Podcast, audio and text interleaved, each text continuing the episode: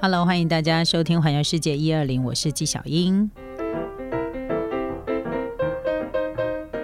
好的，今天跟大家聊到日本的清酒文化，然后呢，让大家知道说，诶，它的酒标上面的标示，它应该是一个什么样的情况。不过，我还要再一次在节目当中呼吁大家。喝酒不开车，开车不喝酒，而且十八岁以上才能饮酒，好吗？好的，那讲到这个日本日本酒呢，它到底是要怎么喝，是什么样的温度最好？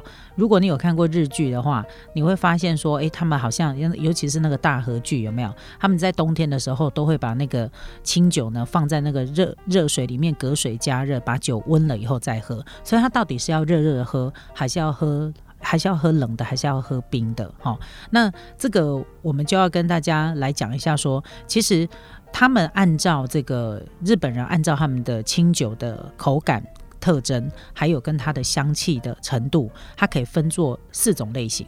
一种叫做熏酒，熏酒呢，它就是有着果香、花香这些香气，哈，那口感也比较清爽，所以你会发现它会标示叫做银酿酒。你会看到什么大银酿啊，巴拉巴拉银酿什么什么这种，它这个叫做熏酒。第二个叫做爽酒，很爽的那个爽哈，爽酒。呃，爽酒呢就是香气不太明明显，但是呢它的特征是口感很新鲜哈。有非常浓郁的这个呃酿造好发酵的那个米的香气，然后再来就是带有微微的清凉感。那那么他们称之为这个叫生酒，它就是一个比较新鲜的酒。另外一种叫做纯酒，那纯酒呢，它的米香是经过了这个酿造的过程当中更加的升华，你会闻到那个米本身有的那个米的香味。好，然后再加上呢，它的口感会感觉比较隆重，好，比较重一点的口感，他们称之为这个叫纯米酒。第四种叫熟酒，熟酒就是它的甜味、酸味整体的口感都比较强烈，那他们称之为古酒，也叫做长期熟成的酒。好，所以它大概分这四种。再来就是日本酒的。饮用温度呢，其实从五度到五十五度不等。那不同类型的酒呢，它适合做一些温度的调整，可以把它的口感风味呢发挥到极致。也就是说，熏酒适合冷饮，那爽酒也适合冷饮。那纯酒呢，它的呃饮用的温度是最广的，因为它不同的温度口感有不同的变化。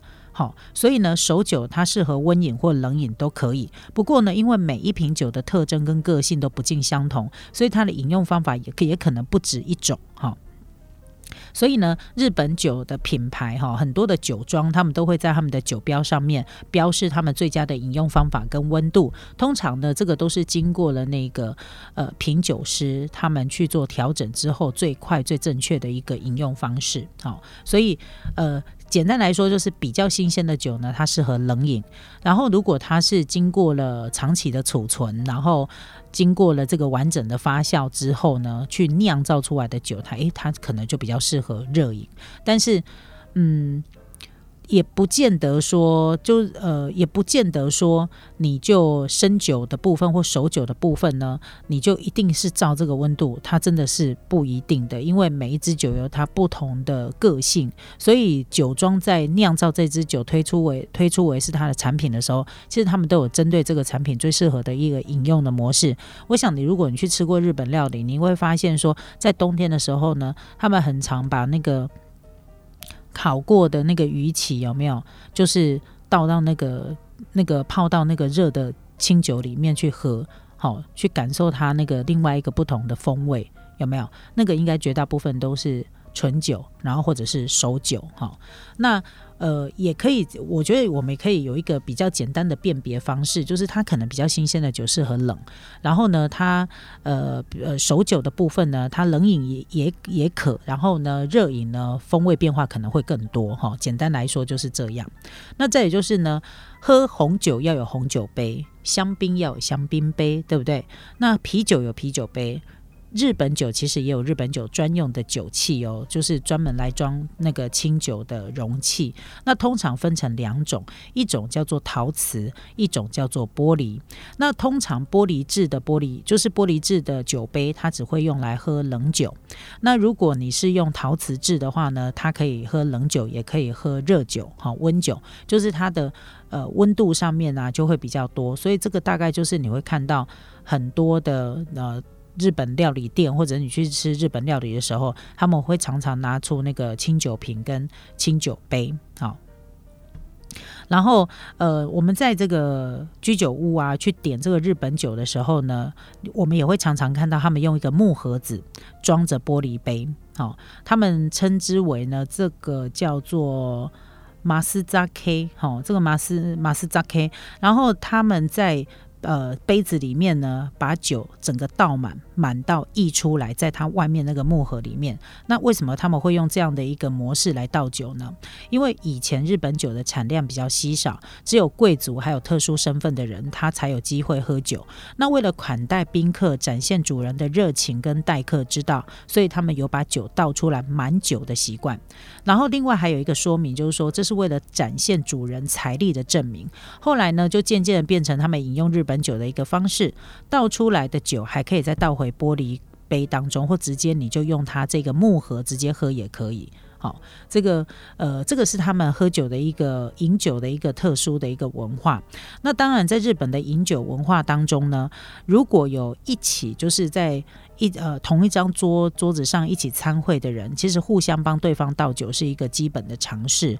然后呢，呃，这个基本的尝试呢，也有分不同的对象。哈，你你就知道他们非常的在意那个上对下。然后尊对卑，好，那现在没有所谓的尊卑，但是他们对于下对上这个部分呢，到现在我觉得他们还是都拿捏的死死的这样哈，所以呢，这个倒酒呢，你千万不要等到那个长辈来帮你倒酒，你一定要自己。你一定要自己呢，赶快的，就是回礼哈。这个就是这个，其实就是有来有往嘛哈。这个是他们在呃这这个酒会的时候的一个礼仪。那因为日本酒的历史文化其实相当的悠久，其实最早最早是拿来祭祀神明的，甚至于只有贵族才有办法饮用酒类。那其实日本酒的发展一直到现在呢，他们有非常深厚的传统的文化意涵在里头。你看，从怎么酿造。怎么喝，然后所盛装的酒器，再加上呢，他们这个呃饮酒的礼仪，好，这个都是他们品酒清酒文化当中很重要的一环。虽然我们绝大部分看到，不管是在漫画或者在日剧里面，我看大家看到大部分都是牛饮比较多啦，就是啤酒，他们就是不管那个。男生或女生，老人或年轻人，大概就是进了饭店啊，或那即便你可能只是为了要吃一碗冻饭，你也要先来一杯啤酒，有没有？他们的习惯，他们的习惯就是这样。我觉得日本人是还蛮能够享受那个，很很能够享受那个喝酒的呃爽感，那种畅畅快感的一个民族哈。因为每次我看他们喝那个啤酒，都好像。很好喝的样子，因为他们都会一饮而尽。不过呢，讲到啤酒呢，它又跟清酒。有又是另外一个不同的酒类，那我觉得他们的啤酒文化也非常有趣，而且他们有很多呃当地酿造厂呢所产制的一些地方特色的啤酒，我觉得也非常有趣。改天有机会的话呢，想要跟大家一起来分享说，其实他们在呃这个酒类的饮用的文化上面啊，有一些还蛮有趣的冷知识，我觉得还蛮适合跟大家一起来讨论的。改天我们就找一天特别来谈这件事情。那当然，这个日本酒的起源呢，它非常非常的早。然后呢，呃，一直到现在，他们其实对于这个，尤其是对这个日本酒的文化，日本人其实这个部这一块，我觉得他们拿捏的死死的哦。即便他们可能受到了很多的西洋文化的影响，比如说，呃，日本社会当中呢，他们也很习惯的喝红酒、白酒、香槟哦。可是对于这个日本酒这个部分，他们我觉得是掌握的非常非常的保护的非常好啦。然后你说他们喜欢喝红酒，他们自己也酿红酒，就是日本制的红酒，而且价格还不是太便宜。